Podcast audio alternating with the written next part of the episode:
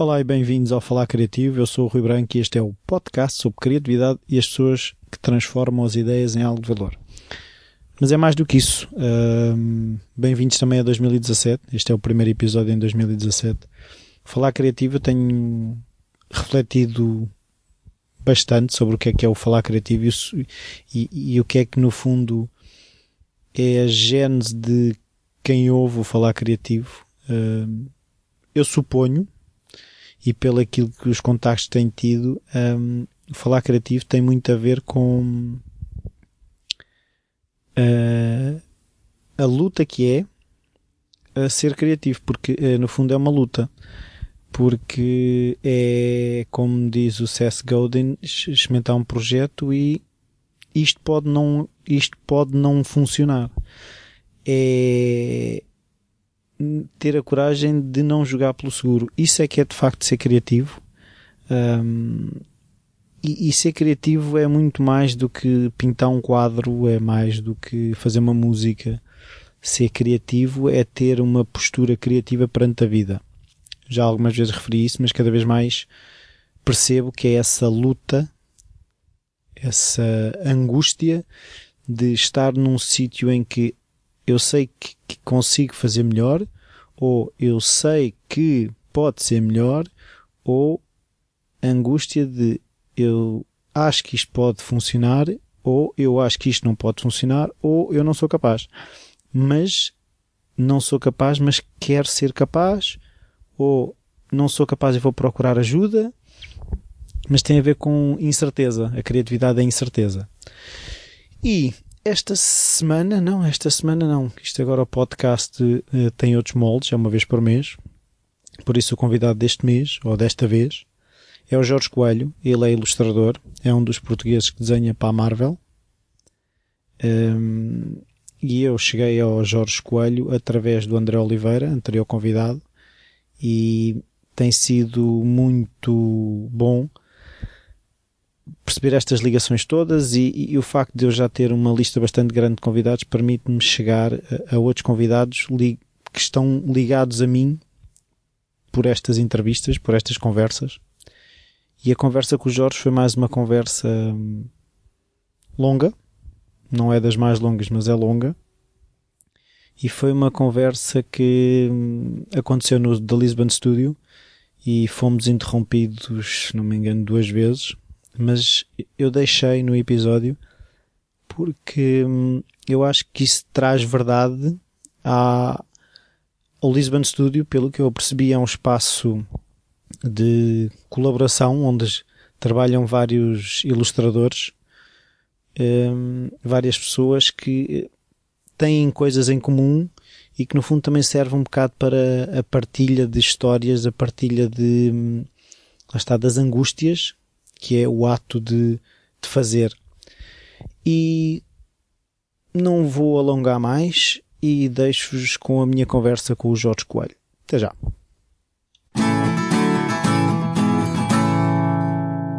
Então vamos lá. Uh, olá Jorge. Olá Rui, tudo bem? Uh, já comecei bem porque não te chamei outra coisa que podia ser naquele tipo, tá, amigo, ah, um, António, não, tipo, é mesmo Jorge, é mesmo Jorge, não falhei.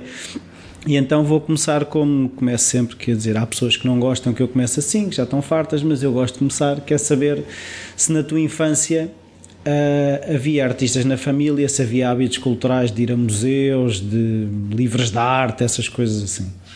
Um, não, não Venho de uma família de Trás-os-Montes. Um, fui o primeiro a nascer mesmo em Lisboa, no Hospital de Santa Maria. Um, e a minha família é uma família do campo e é uma família que, pronto, que sempre viveu algum, algumas dificuldades. E, no entanto, não tendo a parte da, da, da arte com um A maiúsculo, o meu avô sempre foi o jeitoso o engenhoca, né? Exatamente. Também é uma forma de arte. O meu avô sempre foi o mãozinhas de ouro que arranjava um jeito sempre para arranjar uh, ou um móvel, ou uma bicicleta, ou um motor, ou um mecanismo qualquer. O meu avô fazia armadilhas para pássaros específicos.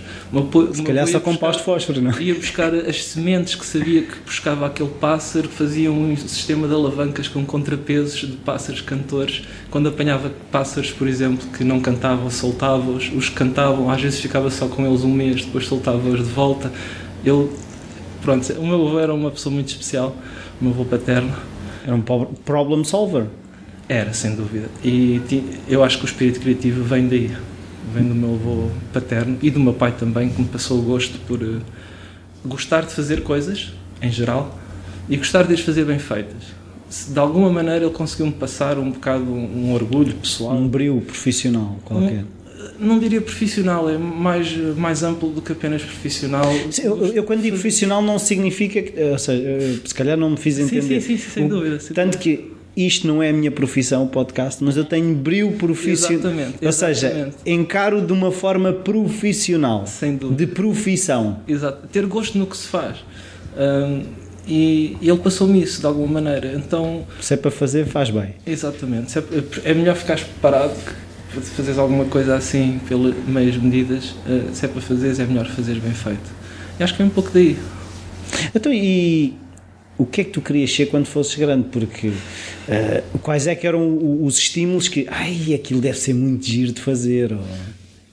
Eu, eu, nunca tive muita, muitas dúvidas, porque eh, eu, pronto, isto não faz sentido, não é? Mas sou daquelas pessoas que dizem a frase chata que a minha profissão é que me escolheu a mim eu não cheguei a escolher a profissão. Porque... Isso não é treta? Não, epá, não é treta porque tu dás por ti a fazer algo que naturalmente gostas de fazer e passado a escola toda, a única coisa que tu fizeste foi não mudar de direção, sempre continuaste a fazer a mesma coisa Uh, então não houve sequer um desvio de direção, sempre houve apenas uma direção. E nunca houve nada que te chamasse? A música. A música, sem dúvida. Foi a música, eu dei por mim. E nunca te passou pela cabeça vou ser um mega rockstar? Se, não, não, não. Rockstar, pronto. Uh, apesar de estar no final da adolescência, nunca me passou o rockstar de, de, de Portugal. Se calhar o Sr. Rui Veloso. Esse, esse título fica melhor nas mãos do, do Sr. Rui Veloso uh, ou dos chutes e pontapés. Um, não, eu, houve de facto uma altura. Eu vivia música na adolescência, a música, sei lá, puxava por mim de uma maneira, tocava nos pontos certos, estava misturada com o sair à noite, com o conhecer pessoas, trocar impressões. Nós uh, trazíamos as nossas cassetes, trocávamos de cassetes, uh, ficávamos chateadíssimos quando os DJs das rádios entravam por cima das músicas. Malandros. Nós queríamos gravar. Punham o início da música, depois largavam ali uma porcaria qualquer e depois é que continuava Ou às vezes no solo. De repente chegava a parte do solo e ele, ok, baixava o volume. É pá, bolas. Mas pronto, sou dessa altura. Então dei por mim a, a pensar, a música chegou-me a fazer duvidar, mas depois uh, cheguei à conclusão prática de que, ok, eu na música teria de fazer um reset, voltar atrás, vais aprender a escrever, a ler, a aprender a música dita, as bases eh, da música, e vi que seria, entre aspas, um retrocesso a nível educativo. E, e também, lá está, honestamente, via colegas e amigos que eu considerava bons músicos e comparava-me e pensava, hum, se calhar se calhar era, é, é melhor. Até então, não havia pessoas a desenhar melhor que tu? Não. Até à secundária António Arroio não havia, e mesmo dentro da António Arroio, na minha turma, não, noutras turmas sim, e foi com essas pessoas com quem eu me liguei e que, que não eram assim tantas, apesar de ser António Arroio a Escola de Artes, os alunos que se destacavam pelo talento não eram assim tantos como eu estaria a supor. Eu basicamente pensava que aquilo era uma concentração de coca-bichinhos. De facto, era mais ou menos, mas não tanto ao ponto de estar pejado de pessoas muito, muito melhores do que eu uh, embora fosse um pouco melhor. Mas tu tinhas, de alguma forma, uma consciência formal de estar a desenvolver um craft, um, uma habilidade, ou seja, que tu quando desenhavas aquilo não era ah, vou fazer agora um sol e a casinha do papai e não sim, sei o quê. Sim, sim, eu fiquei chateado quando fui para António Rui e percebi que apesar de termos uma maior carga horária de desenho, mesmo assim não era aquele desenho que eu estava à espera. Eu estava à espera de. Não era sério. Epá, vamos fazer desenho, desenho à vista, vamos fazer eh, duas horas por semana de desenho de rua, duas horas de, por semana de desenho de, à vista de corpo humano, uma coisa assim mais, mais sólida. Não. Apesar de haver maior, uma maior carga horária de desenho, o desenho não me foi dado com bases, com regras e com dito do desenho clássico. Uh, exatamente, clássico para depois evoluir para um desenho mais criativo e para as artes contemporâneas. Não me foi dado construtivamente do, do ponto 1 ao ponto 10. Foi-me dado, sei lá. Pois, e, e aquilo. ponto 5. Pois, não, mas aquilo que eu vejo é que se calhar hoje em dia essa fome tem, encontra mais comida. Né? Tu no teu tempo encontrares comida para essa fome de desenhar de forma mais séria, não havia, não é? Não, não havia, na altura não havia. E então, pronto, fiz os possíveis. Uh, suguei eh, o, o, meu secundário até ao tutano. Uh, tive em tertúlias, fazia com a banda, corria, corria, corria o país de alto a baixo, uh, muita banda desenhada, muitos fanzines, muito esperar à porta das lojas que os cómics chegassem para poder ficar com, com, com aqueles raros que toda a gente queria. Uh, vivi muito aquela altura e, e, foi muito produtivo, foi mesmo muito produtivo. Então, mas e, e lá está, aquilo que eu que estava aqui a tentar jogar era normalmente uh, as uh, pessoas que vêm de famílias, lá está, sem grandes posses, que cresceram a viver do trabalho, há sempre aquele fantasma do sim, isso desenhar é muito bonito, mas como é que tu vais pagar as contas? Essa foi uma guerra familiar que felizmente felizmente foi resolvida depois com o tempo e com a vida, mas sim, sem dúvida eu próprio não conseguia dizer aos meus pais pragmaticamente não, não, confia em mim porque isto vai dar certo porque eu também não conhecia o mundo, não havia internet naquela altura. E não havia uma fé cega, não é? Esse ilustrador, ainda hoje em dia dizes a palavra ilustrador a muita gente e a seguir diz o quê? E tu repetes duas e três vezes as pessoas uh, associ associam a palavra ilustração a ilustrador, porque é uma palavra até pouco usada no, na, na linguagem oral. Então, explicar que um adolescente explicar ao, ao pai que quer ser ilustrador, que ilustrador é uma profissão, apesar de não haver empregos. Sim, não é? Foi muito complicado. Mas, E não havia o sindicato dos ilustradores? Não, nem nunca vai haver. Nem nunca vai haver. Já agora, porquê? Acho que é massa crítica. E acho que o português é desconfiado por natureza. Não, não acho que tenha perdido razões para deixar de ser desconfiado. Eu acho que não o português é desconfiado, tem pouca capacidade de achar que o Zé de virar da esquina é uma pessoa de, de bem. Que, que palavra dada, palavra honrada. E então é muito simpático, é muito. partilha uma imperial na boa, mas planos de futuro e dizer quanto ganha, não sei o quê, essas coisas já é mais reservado. E, e, acho que a própria profissão de ser artista é ser, entre aspas, um pária também, de certa maneira, ser um pária eu não vejo com muito bons olhos uh, a ideia de que as pessoas sejam capazes de se organizar e consigam. Mas vês vantagens disso existir? Sem dúvida, sem dúvida. Eu, o que eu acho é que já várias vezes foi tentado, muitas vezes, e nunca foi conseguido. Eu acho que tem a ver com a organização, tem a ver com a capacidade de confiar, tem a ver com certas e determinadas pessoas que se cheguem à frente com ideias dessas, depois vão ter que dedicar a uma ideia dessas o seu full time, então terão que deixar de ser artistas para passar a ser gestores de um sindicato. Toda a parte logística da coisa rui porque não há não há solo firme para onde pegar. Sim, mas depois também se afastarem depois, mas quem és tu que tu nem és artista, não é? Se afastam depois do craft, depois uh quando é para levar certas coisas, eu vejo também muitas, noutros tipos de associações, quando tu te tornas um organizador full-time, tu tens de te afastar daquilo que fazias, não é? Exatamente. E és criticado por isso.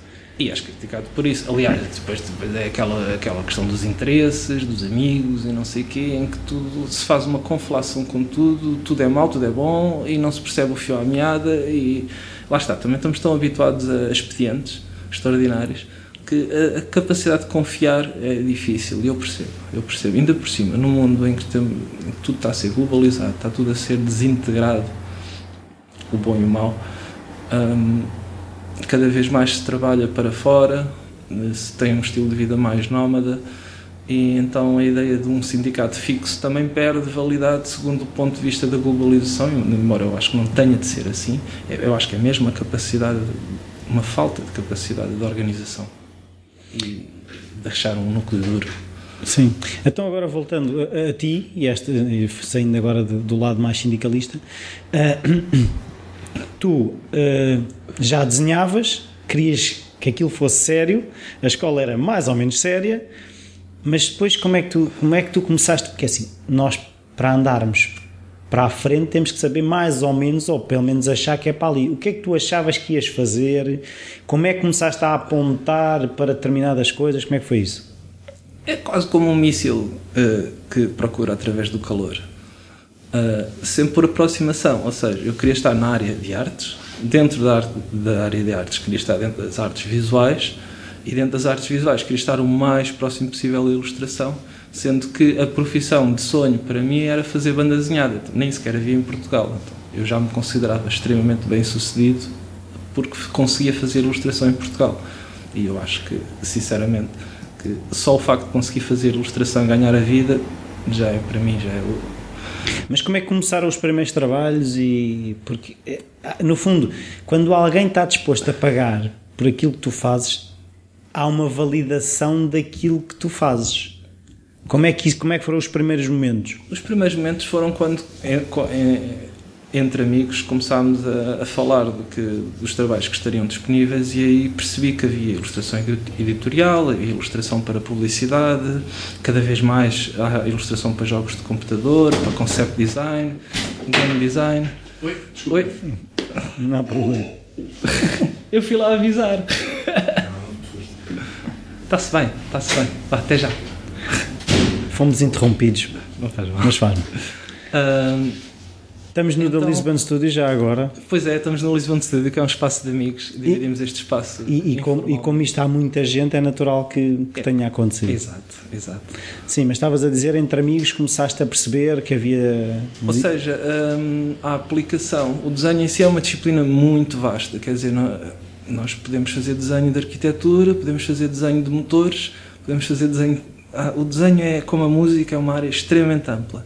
E, mas lá está, com conversas entre amigos e professores, e o que lia, o que achava, percebi que há várias aplicações para o desenho. E aí, isso sim são as ditas saídas.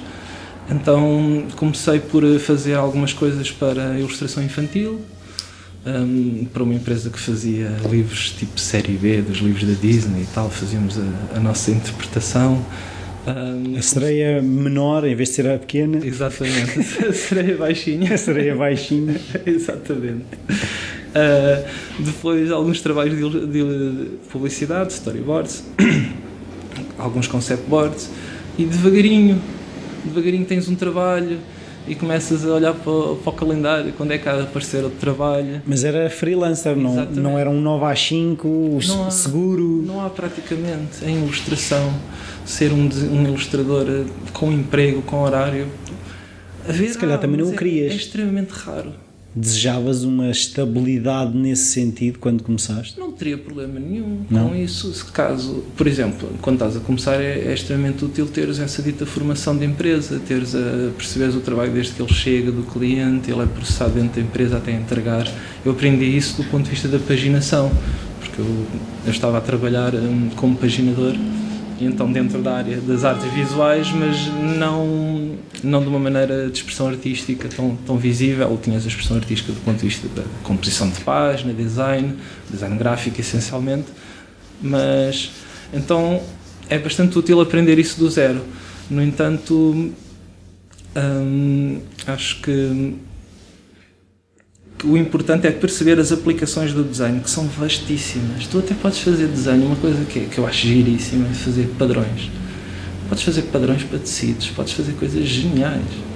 E só, só, só o mundo dos padrões. E não é menos do que, não é? Não, eu não consigo. Desenho é desenho. Quer dizer, desenho é desenho, não é menos que nada. É, podes fazer padrões para papéis de parede, podes fazer para tecidos, podes fazer montes de aplicações. Eh, então, se uma pessoa pensar no desenho e nas suas aplicações, é uma disciplina imensa. E foi isso que eu percebi. O desenho é uma ferramenta para entender o mundo. Sim, é uma e... representação visual da, da, nossa. Tanto que eu uma vez ouvi uma coisa que eu achei. pensei um bocadinho, depois tive que dar razão, que é, se tu não consegues desenhar, não existe. É difícil, pois. Pois, eu, é por, engraçado. Por, é que o que eles diziam é, por mais básico que seja a representação, sim, se sim. tu não conseguires desenhar, não existe. É abstrato. ou, ou, ainda mais que abstrato. Não existe. É indescritível. É, é indescritível. É, é, verdade. Eu sinto muitas vezes quando estou a desenhar algo à vista ou de memória, tanto faz, eu estou, entre aspas, a palpar o objeto com a minha, com a minha mente. Porquê? Porque eu estou a mudar a, a perspectiva eu estou a mudar a composição e conforme eu vou mudando para achar a composição certa, o objeto que eu quero representar, eu estou entre aspas a apalpá-lo como quase como com um cego apalpa um objeto para depois o pôr no papel. E então há uma relação muito intensa entre o desenho e perceber os, os objetos. Sim, é um entendimento. Exatamente. Então, mas eh, há uma coisa que eu gostava de perceber que é quando nós queremos desenhar alguma coisa uh, e quando uh, nós temos vontade de aprender é porque há um conceito que temos daquilo que deve ser o desenho e há depois a nossa capacidade. E, e, e aquilo que eu vejo é nós tentamos que a nossa capacidade se aproxime daquilo que nós achamos que deve ser. A Antónia Roos trouxe-te isso ou quando é que tu achaste que de facto tinhas a bitola já mais bem afinada, ou seja, que a tua capacidade nós nunca achamos isso realmente. Não? Não, não. não Estamos sempre um passo atrás, não paramos, não é? Estamos sempre um passo atrás do que visualizamos e conseguimos realmente representar. É, estás sempre no prejuízo, estás sempre ali a tentar. Isto não é uma abóbora. Exatamente, estás sempre. Não é, abóbora, não é aquela abóbora não, que eu tenho na minha é cabeça. É não, é, não, é tanto, não, passa. não é tanto a noção da abóbora perfeita ou do que é que a abóbora deve ser, porque todos nós temos uma noção, Sim. todos nós somos o nosso próprio universo. Ninguém tem a certeza se, se aquele laranja da abóbora é o mesmo laranja. Pois. É a certeza absoluta matemática. Sabemos que temos um, é uma convenção, o laranja é uma convenção. Sim. então é muito mais a, a, capacidade de representares o que vês. Eu agora estou melhor, mas estás sempre a correr atrás. E nunca estás completamente satisfeito, porque a partir do momento em que tu sentes que atingiste aquele, para manter a, a analogia da abóbora, aquela que tu vias, de repente já te tornaste mais exigente e não, não agora já não estou satisfeito. Há ali umas nuances no não, laranja que. Vi, porque eu estou aqui eu acho que consigo fazer melhor. E há ali uma textura que eu não estou a conseguir ainda apanhar. Exatamente, quer sejas exigente contigo próprio ou até por comparação com grandes artistas, nunca estás completamente satisfeito. Eu até acho que é isso que define um bocado a alma de artista. É uma insatisfação? Uma insatisfação permanente, uma fome que eu não sei descrever muito bem, que se transforma em ter que fazer, vontade de fazer, amor a fazer, não sei. Mas eh, ter que pôr aquilo que a gente de alguma maneira tem cá dentro, cá para fora. E em geral acho que aqueles artistas que não sentem essa fome, acho que não se conseguem impor. Eu, eu chamo-lhe um desequilíbrio, que há um desequilíbrio, o desequilíbrio, ou seja, implica movimento, ou seja, se, não, se houver equilíbrio dúvida, não há movimento. Sem dúvida, sem dúvida. Aliás, agora quando falaste do desequilíbrio, eu, eu lembrei-me imediatamente da noção de beleza japonesa, em que é um equilíbrio desequilibrado, sempre. A noção de beleza estética Sim. no Japão não é simétrica, não é, não é clássica greco-romana como nós temos aqui no Ocidente, é muito mais. tentam perseguir a perfeição com o defeito.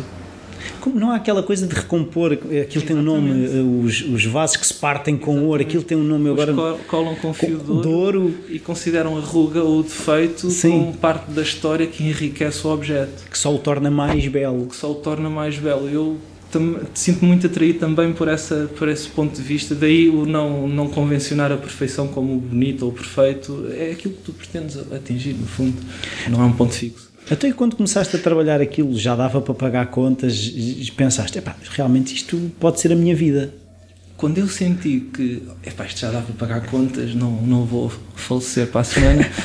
uh, vou comer todos os dias? em princípio. Em princípio. Melhor, ou pior, se não temos sempre o arroz. Uh, então comecei a, a, a, dita fome. Até lá a fome foi toda dirigida para conseguir eh, pagar despesas, manter-me, ser autossuficiente. Quando percebi que a autossuficiência estava mais ou menos na medida do, do possível, uh, a fome voltou para a expressão mais pessoal. Para a dita banda desenhada que já vinha de 10 anos atrás, que eu não pegava numa folha para fazer banda desenhada, tive sempre a desenhar, mas não, deixei de fazer banda desenhada para a vontade de me voltar a exprimir pessoalmente. É tal coisa que falámos em off das pirâmides das necessidades, ou seja, se agora já como, já posso ir Exatamente. para o patamar seguinte. Exatamente, tentar subir o patamar e também ter aquela coisa do. Epá, a internet rebentou de uma maneira uh, realmente eficaz, sei lá, a partir de 2000, Sim. 2004, 2003. Claro que já havia internet, mas estamos a falar de internet que é usada mesmo realmente como ferramenta de trabalho, consegues mostrar trabalho, divulgar. A internet arrancou. E a internet permitiu-me, entre aspas, uma reconquista da, da minha velha paixão que foi posta de lado e nem, nem foi com mágoa nem nada. Nem, não, não havia tristeza nenhuma envolvida porque eu estava a ganhar dinheiro a desenhar. Eu não me sentia de maneira nenhuma. Um traidor. Um, exato, um traidor, um frustrado. Sentia-me era com fome demais. Ou seja, não um ponto de vista pejorativo. Mas havia uma paz com aquilo.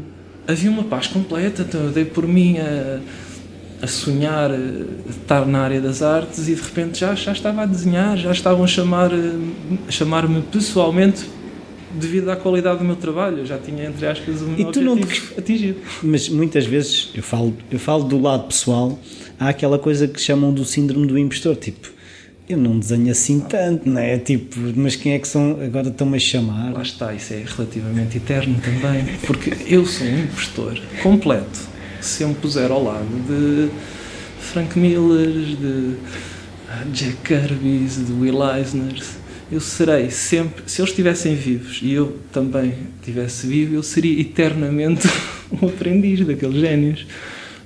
Comparado. Mas se calhar se lhe conseguíssemos perguntar, eles sentiriam o mesmo. Sem dúvida, talvez. Invocando génios maiores, não, não digo que não, mas uh, há que, sei lá, é tudo em contexto. Fazendo zoom out, se eu porventura desenharei melhor que, muita gente, muita gente desenha melhor do que eu e eu só olho para quem está à frente, não olho para quem está atrás. O meu padrão é sempre para cima, nunca para baixo. Pois, porque senão no desenho a seguir vamos uh, acomodar-nos, não é? E, e, como sou curioso, também arranjo sempre novas qualidades e novas coisas para aprender, facilmente. Facilmente eu, um bom autor tem matéria de ensino permanente, eterna. Eh, lá está, se tiveres essa disponibilidade para ver lá a fonte de ensinamento, não é? Pois, eu, lá está, eu tenho sempre essa perspectiva. Acho que conseguimos aprender com qualquer situação, embora, hum, claro, não quero aprender, com, quero evitar ao máximo as situações negativas. Sim, sim, sim. sim. Não desejando os resultados negativos, mas temos que aprender. E, não, e não, ainda ontem falava com umas pessoas sobre a questão de para percebermos uma coisa, temos que estar disponíveis para nos espalhar ao comprido. Sem dúvida. Capacidade de risco. Tipo, tu não, há alguns desenhos que te, de repente, epá, eu epá, apetecia-me agora testar a ver se é por aqui. E tendo a noção que aquilo pode ser um erro por completo. Agora, um bocadinho menos, porque eu tenho responsabilidades de, de coerência. Eu faço um marco sequencial, então pronto, a minha arte não é a fazer a banda desenhada, não é desenhar um painel muito bonito, é desenhar toda uma história que tem que ser coerente. Então, quando eu introduzo mudanças estéticas, por exemplo, em que apetece-me ir por aquele lado, eu terei de ter sempre preocupações de consistência e de esse risco que tu tomas é mais em, fluxo. Ou seja, essas mudanças são graduais para depois, quando o trabalho é compilado e é uma história com, com vários arcos, é um arco com vários capítulos, uh, para a coisa fazer sentido, nós não podemos começar a desenhar um personagem quadrado e no fim está redondo. Exato. E essa mudança acontece sempre. Mas é preciso ter cuidado com ela para, para não ficar inconsistente e para, para não alienar o leitor. Sim. A não ser que seja propositada, mas aí entramos num campo de experimentação gráfica em que estaria, lá está, como eu estou a desenhar super-heróis uh, na Marvel, Uh, isso seria, seria mais, uh, faria mais sentido no, universo de uma graphic novel, um romance, algo que tem self-contained, Sim, ali há toda uma carga que já está que não há muita volta a dar. Aliás, segundo o ponto de vista de traços diferentes e de diferentes uh, texturas e interpretações, aí se, se, um editor quiser ir por essa linha, se calhar mais facilmente contrata, faz uma antologia uh, arranja um escritor e, e contrata desenhadores diferentes para obter essas texturas diferentes, mantendo uma unidade. Porque lá está, é um mercado muito profissional. Ao contrário daqui, a visão um bocado romântica que temos de, de, da arte, em que o artista faz aquilo que lhe vai na cabeça naquele dia. Epá, sim e não.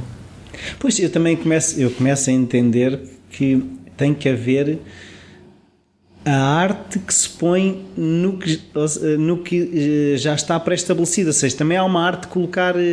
Às vezes é só um, uma canelazinha em cima do arroz doce. Ou... E faz toda a diferença. E faz toda a diferença. Faz toda a diferença. É assim, uma pessoa vê aqueles programas culinários na, televisão, eu não sei se sentes o mesmo que eu, mas eu pelo menos sinto quando olho para aqueles programas. Epá, é tão simples. Parece, não é? Bolas. Quer dizer, a pessoa faz aquilo com uma agilidade que parece fácil, mas uh, parecer fácil é justamente a arte. É isso, é, é, é, parecer fácil, sim, sim, sim. Então, sim, epá, uh, quando tu lês uma obra e ela te flui de uma maneira em que tu às vezes até não davas muito por ela, mas começas a ler, capta-te o interesse e de repente estás completamente dentro da obra a viver e quando fechas o livro, epá, isto foi mesmo interessante. Essa é a verdadeira arte.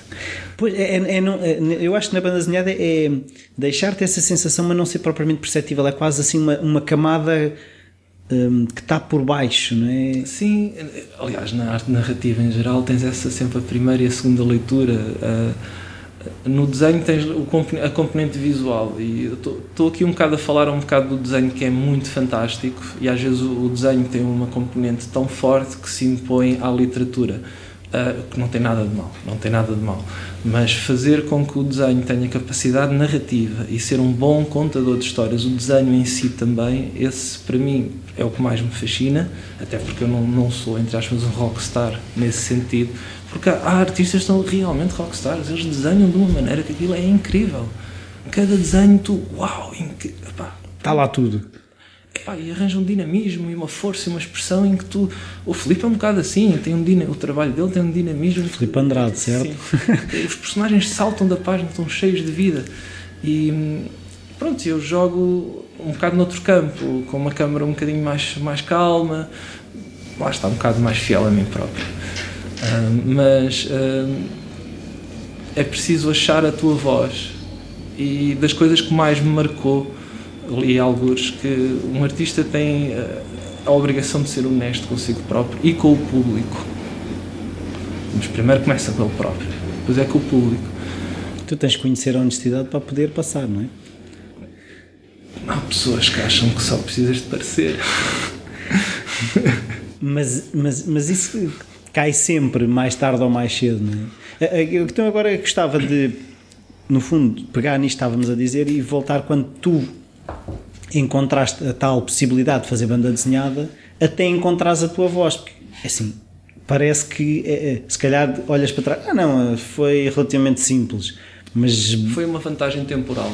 Como eu regressei à banda desenhada mais maduro, já depois de trabalhar vários anos, eu já tinha inculcadas certas noções de profissionalismo, de horários, de comunicação com o cliente, já tinha uma maturidade que, embora eu não tivesse a pujança e a irreverência da, da, da juventude, tinha sim uma certa maturidade e mexi-me de maneiras hum, mais certas, mais uh, seguras e construtivas, de maneira em que se eu demorei algum tempo a entrar, quando entrei uh, pareceu-me que foi de uma maneira segura, de uma maneira muito sustentada.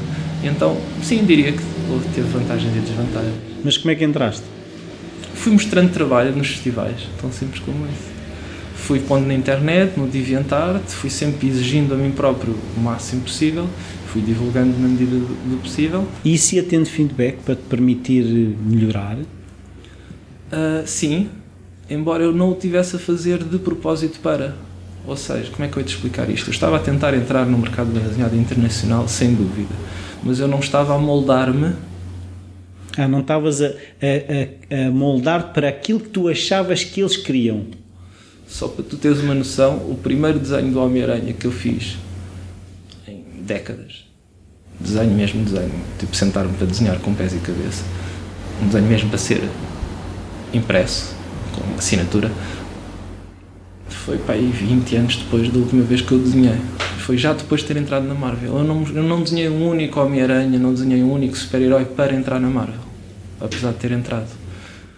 Porque eu considero que a partir de certa idade tu não deves estar a fazer, uh, não deves estar a, a, fazer samples, que é o que eles fazem, eles dão-te 4, 5 páginas de argumentos e tu desenhas aquelas páginas pro forma que todos desenham para, para tentar entrar. Eu, para já, o meu tempo é valioso, mais vale fazer histórias reais, que começam e acabam, mais vale gastar o tempo e o esforço a fazer algo que tem valor por si só, não, não apenas como uma submissão. Um, e eu acho que isso foi uma vantagem, novamente, porque porque a Marvel não está à procura de artistas que desenhem os O Homem-Aranha. O Homem-Aranha não está à procura de artistas. Ponto final. Se, se, achar que o teu traço, que a tua expressão tem qualidade e pode ser, eles podem. Tu desenhas o Homem-Aranha. À minha maneira. À minha maneira. E não o que eu acho que eles vão gostar.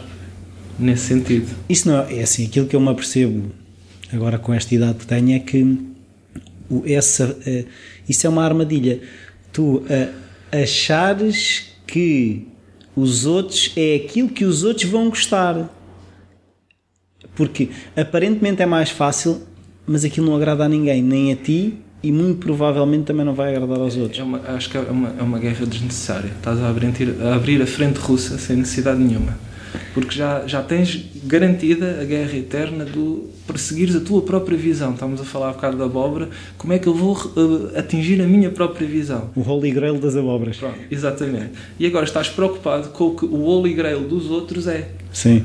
É, é tão não prático. Não, e, e, o que eu vejo é a quantidade de energia que se perde por estares a mentir-te.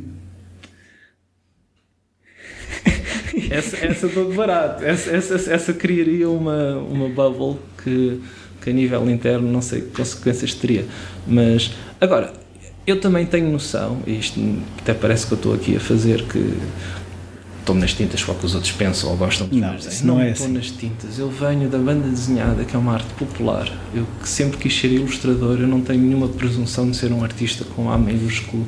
Eu não procuro uma visão unificada. Mas porquê que faz essa separação do artista com A maiúsculo? Porque eu vejo com bons olhos esta parte informal do simplesmente gostar por gostar, eh, não fazer grandes leituras e eu, eu não tenho visão nenhuma negativa do entretenimento e de fazer coisas ditas comerciais não ter daí nenhuma ilação de valor eh, mais alto. Uh, eu estou satisfeito. Mas não és um artista menor por causa disso. Na prática sou. Na prática toda a Nonard, que é a banda desenhada, é. Na prática só ganhou algum relevo porque o cinema se encostou a ela. E foi logo bandas desenhadas que do ponto de vista literário não têm assim um valor. Pronto, algumas sim, como o V for Vendetta e o Watchmen, mas uh, na sua grande maioria, super-heróis. Portanto, não, acho que socialmente, acho que se estivermos a ver as coisas vá fora do, do nosso próprio umbigo, não, a bandeirada continua a ser desconsiderada como uma forma menor, uma forma de arte menor. E eu aceito. Mas é só cá? Eu não concordo, mas Sim. aceito e vivo perfeitamente bem com isso. Sim, não vais agora começar a fazer manifestações na rua? Não, nem, nem, é, nem é por aí, nem, nem é por aí. É, é, é, só por saber, primeiro, que as pessoas que pensam dessa maneira não têm nem tem que ter uh, noção de, da amplitude que a banda desenhada como forma de expressão tem. Um, e eu vejo com muito bons olhos o não elitismo, o não elitismo inerente à banda desenhada e acho que é refrescante no panorama artístico global. Não, mas isso que tu estás a dizer agora fez-me pensar numa coisa que é, se calhar é a melhor maneira das pessoas terem acesso à arte é a banda desenhada não ter a conotação de elitista. Porque, se calhar, eh, para muitas pessoas, se houvesse essa barreira, ah, isso é artista. Também é, mas aquela, o lado simpático da banda desenhada. Não, mas é isso. O lado descomplexado. É acessível. É acessível e se formos a ver bem, a banda desenhada é uma forma de representação universal que vem desde antes de sabermos escrever, de termos inventado linguagem escrita, simbólica.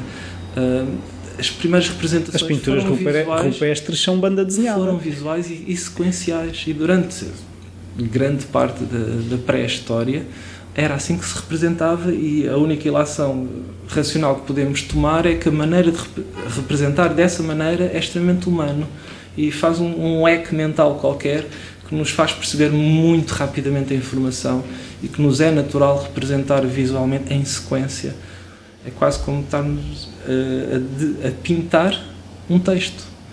E é muito mais fácil, muito mais universal. Quer dizer, a- através de culturas percebemos o desenho, eh, temos logo a barreira da língua. Sim. Na literatura é uma forma de expressão mais universal, eh, um bocadinho menos que a música, vá. Sim. Então, agora o que eu quero perceber é a entrada na Marvel foi tudo aquilo que tu estavas à espera, porque é assim, pessoas das nossas idades, eu tenho 40, tu também não, não deves andar muito longe. 39. A Marvel era assim uma cena, não é? Tipo, era o epitáfio, não é? A Marvel é tanto uma cena que eu agora não me lembro das pessoas em questão. De vez em quando vejo músicos. Olá! Olá. Estou- estou- Estamos só aqui a ter a entrevista. Ah, em que eu ouço pessoas famosas, como, sei lá, o. Não, não estou lembrado dos nomes, mas. ah, o Gerard Way, por exemplo, é, é uma estrela. O, o Jeff. Ah, Não, o Dave Smith. O Dave Smith. Há uma série de, de pessoas que dizem que quando era miúdo eu gostaria de fazer banda desenhada. Pois. Gostaria de ser artista de cómics. Ah, e eu acho-me piadão porque ainda hoje em dia me sinto como um daqueles que eu consegui! Pelo menos 3 anos. Pois, não, mas é, é- é isso que, por isso é que é- é- esse sentimento de puto na loja dos brinquedos mantém-se. Ah, sem dúvida. Opa, eu acho que é assim, a vida é curta. A vida é curta. Ah, é uma profissão muito exigente. É aproveitar enquanto estás a ter, a ter esta viagem. Acho que é fantástico. É. Epá, quer dizer, como é que um atleta não acha que estar nos Jogos Olímpicos é espetacular? Como é que um cantor não acha que ir aos Grammys ou ir ao, ser convidado para os Oscars não é um ponto de carreira? Quer dizer, claro que sim. Apesar de conheceres o- os interiores da máquina, continuas a achar que é, pelo menos é a máquina que tu sempre gostaste.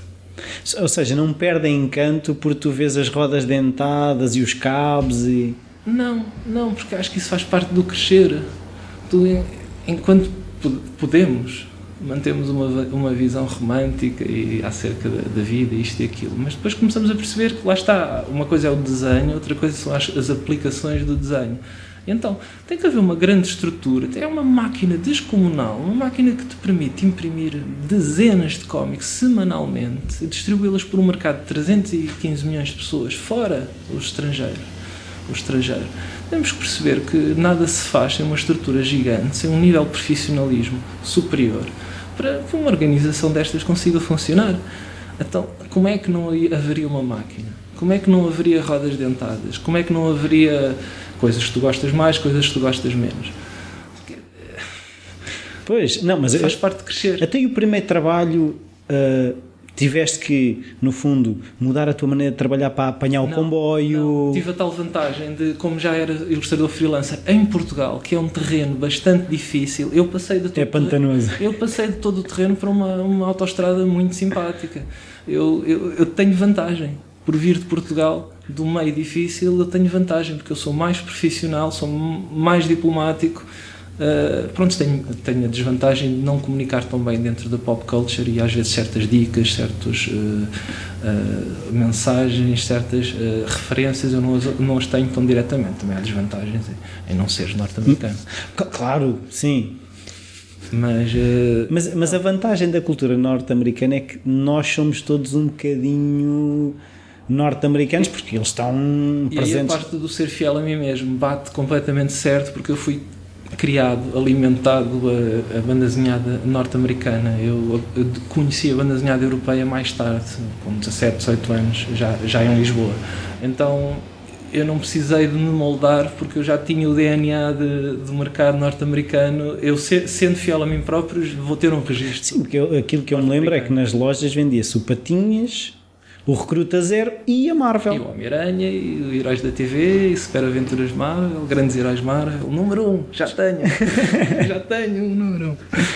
Pois, eu por acaso tenho pena que não, não sei o que aconteceu à maior parte dos meus.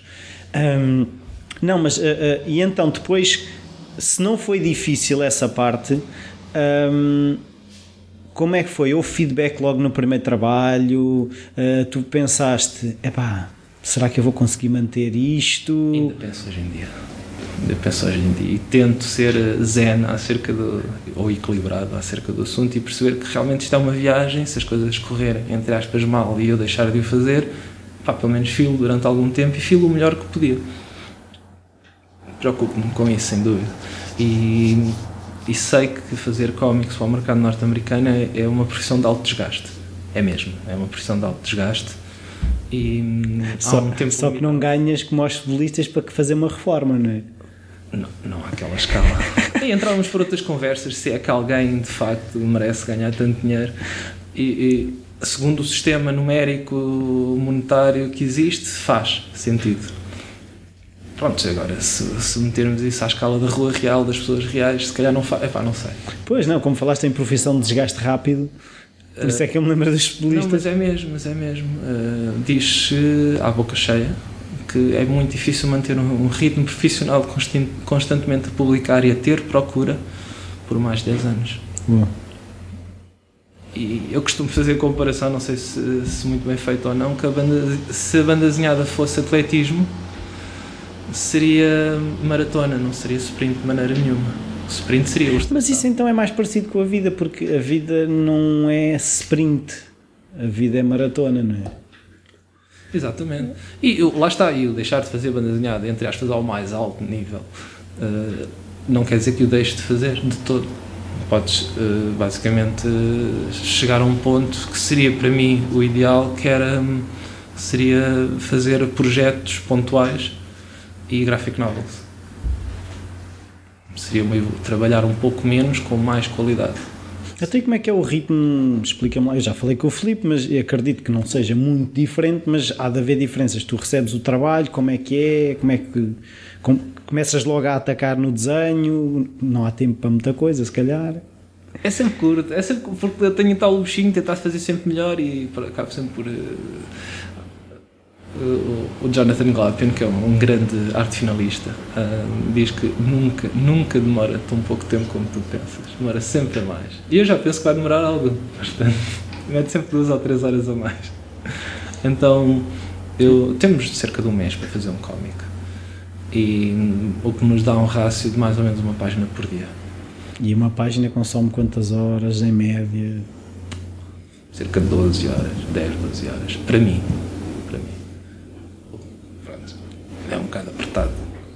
Pois, é isso que eu estava a fazer, são, são muitas horas para... É um bocado apertado e depois acabamos por... Eh, Quantas páginas são? 20. 20 por mês. Sim. Aí há um, há um trabalho extra páginas que é fazer o layout, que é aí que está a magia da banda desenhada. Se quiseres eu mostro depois, que no fundo é o storyboard do que vai ser a banda desenhada. Esse sim é o verdadeiro trabalho hum, criativo, é o verdadeiro trabalho de partir a cabeça. Não consegues ouvir música que tenha voz ou que seja muito agressiva, porque baralha-te a compreensão. Começa a entrar no raciocínio. Completamente, porque ainda por cima, para mim, como português, uh, ler em inglês, processar em português, às vezes fazer pesquisas no Google também em inglês, porque é mais fácil. Uh, há aqui uma, também uma, a tradução que também consome um bocadinho de RAM. Pois. Uh, então, essa magia tens que arranjar tempo no meio desse, desse mês também para. Eu até costumo gastar uma semana por mês nessa fase dos, dos layouts, do storyboard, do que vai ser a banda desenhada. E pronto, depois tenho. Os teus dias são muito compridos. São. são. Um, e então agora a luta é um bocado essa: é entre a qualidade que tu queres ter como, como artista tentar ser o mais focado e o mais prático possível, desperdiçar o mínimo de horas possíveis. Depois tens a procrastinação, tens o, é frequente demorar duas horas a aquecer. Mas, como é, ou seja, como é que tu lidas com a procrastinação? Relação ao amor-ódio.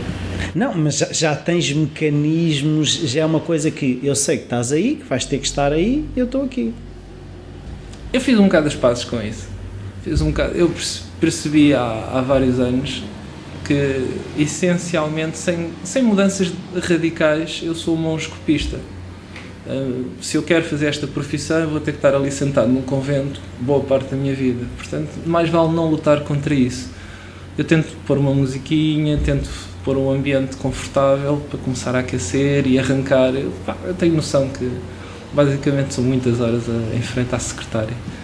Um, evitar, evitar percas de tempo é difícil no mundo que vivemos com o mundo dos tabs abertos, não é? o mundo dos tabs abertos completamente, com tanta informação, tanta coisa a acontecer ao mesmo. Também sofres de FOMO, de Fear of Missing Out.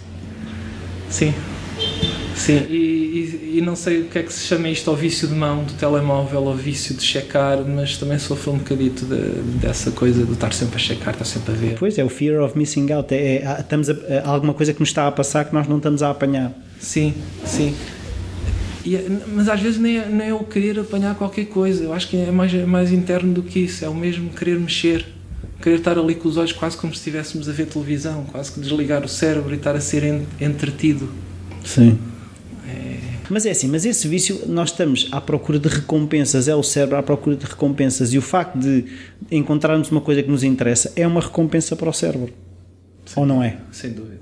Sem dúvida. Até como é que consegues depois, de repente, enfiar-te numa prancha e estar ali a desenhar? Que é a antítese. Estou a tentar aproveitar. Eu acho que eu entendo a procrastinação como uma busca de te sentires hum, interessado, que, tens curiosidade, se não fazer outras coisas, queres distrair. E então eu tento ao máximo usar essa procrastinação para ouvir documentários, ouvir palestras, ouvir eh, eh, podcasts, eh, videoblogs que não sejam visuais, porque eu não preciso das mãos e dos olhos. Mas basicamente tenho os ouvidos livres. E então é quase como uma companhia quando desenho, estar a ouvir sobre vários assuntos. Então, nesse sen- esse sentido, faço um exito à, à minha curiosidade para não ter que me levantar e sair da mesa. E não sentes que muitas vezes é- essa procras- procrastinação te está a alimentar coisas que te vão ser úteis mais tarde? Sim, mas não é muito produtivo. Não. Não, não, não. Acho que o que realmente alimenta o teu trabalho é algum tempo livre. São férias, é estar com os teus, é viajares um bocadito, E tu não fazes isso?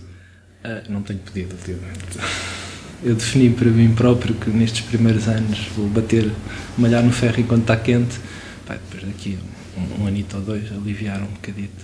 Sim, se calhar acredito também haja processos que se tornem mais fáceis de gerir, que te vão permitir criar espaço para essas coisas, não é? Sim, e e estou a tentar eh, estou a tentar conquistar alguma reputação no mercado americano, tentar dizer, ei, estou aqui, não se esqueçam de mim, estou a trabalhar. É então, é uma coisa que eu agora estava aqui a pensar, é um profundo ignorante. Qual, qual é que é de facto o reconhecimento que existe de alguém que desenha? Ou seja, porque ah não, é o aquilo é, é o livro do Homem-Aranha. Não é o livro do Homem-Aranha ilustrado pelo Jorge Coelho, desenhado, colorido, por argumento de. É, claro que É? É, não é o livro do Jorge Coelho, sem dúvida nenhuma. Não, mas, não, mas o que eu estou a dizer é hum, qual o grau de importância que isso tem, porque tu estavas a falar de um reconhecimento. O facto de estares a desenhar dentro de uma máquina, se existe o reconhecimento do indivíduo. Existe, existe, existe. Uh, cada vez mais o escritor é muito valorizado e, e ainda bem. O escritor é, é- tem-se tornado a estrela, entre aspas, dos cómics e ainda bem, até certo ponto. Uh, acho que talvez quando o escritor é mais valorizado ou é, por exemplo, uh, para entrevistas, sei lá, duas em três são para um escritor. Facilmente. Para a conquista de trabalhos, eles têm uma relação privilegiada com os editores, até porque os escritores são quase todos, são todos uh, americanos e ingleses uh, que vivem na América ou que se conhecem pessoalmente. A profissão de escritor permite-lhes ter mais tempo livre, então, para a parte social, para a parte do contacto, da germinação da ideia, eles têm a ideia original e, nesse sentido, têm, entre aspas, a chave na mão. Um, e então o escritor é cada vez mais visível, mas sem dúvida que na, arte visual o, desenhador é, é reconhecido. Aliás, nós estamos a, já há algum tempo que há uma preocupação dos artistas e do público para sensibilizar as editoras para darem os créditos também aos coloristas. Porque acho que a verdadeira equipa são pelo menos os três: o escritor, E não é dado esse reconhecimento? às vezes nem aparecem nos créditos de capa, às vezes são, são apenas mencionados fugazmente. Uh, é dado muito destaque à história, algum destaque ao desenho e muito pouco à, à cor. E, É, entendem que eles estão a fazer é como, como aos miúdos, a pintar aqueles desenhos nos livros de colorir, é isso? Talvez seja uma espécie de. Como o mundo muda muito rápido, não foi necessário durante décadas. Agora, com o advento dos computadores, o ofício, a arte de fazer a cor na banda desenhada tornou-se cada vez mais uh, sofisticada, cada vez mais importante no impacto que a banda desenhada tem. E lá está. Uh, isto foi, aconteceu grosso modo nos finais dos anos 90, estamos em 2016, houve uma certa lentidão das editoras para acreditarem. Nós já não chamamos coloristas, nós chamamos color artists também para dar esse crédito e essa importância merecida ao trabalho de cada vez são mais artistas na Mas não cor. terá sido também porque muitas vezes, se calhar, o próprio ilustrador fazia a parte. Não. Não. Não, não, não. É raro, é muito raro. Uh, isso acontecia pontualmente na Europa e nem em todos os casos era o ilustrador a fazer a cor. Embora fosse mais vulgar na Europa, nos Estados Unidos sempre foi hum, Separado. Alguém, exatamente. Alguém dentro do, da editora que fazia as cores e, e, e, normalmente faz cores para muitos livros. Um, então acho que é uma, uma, uma espécie de atualização ao. Será que eles entendem como moderno. menos especialista? Lá está, eles não, nunca tiveram de pensar dessa forma e agora estão-se a habituar lentamente a pensar dessa forma. Mas houve mesmo uma parte técnica, que foi a parte dos computadores e do Photoshop, que permitiu que a cor chegasse a um, um certo nível de evolução técnica. Que, também há a parte tecnológica que é importante referir, que cada vez mais uh, é possível aos coloristas terem um, nível de trabalho imenso. Uh, epá, tem, há coloristas incríveis, fazem trabalhos maravilhosos que a técnica dos computadores permite ser feito. Uh, o que antes não era verdade. E já há coloristas que são mais procurados que outros? Ah, sem dúvida. Ui, sem dúvida. Ou seja, não é tão simples como pintar. Não, os gajos costumam dizer que há a expressão vigente que um, colorista, um bom colorista makes or breaks a book. E concordas? Concordo, sem dúvida. Tu podes ter um ótimo desenho, mas com umas péssimas cores, aquilo torna-se repulsivo. Porque há uma reação quase emocional, quase que a cor chega-te mais rápido a cor que o desenho. Sim. Uh, ao cérebro.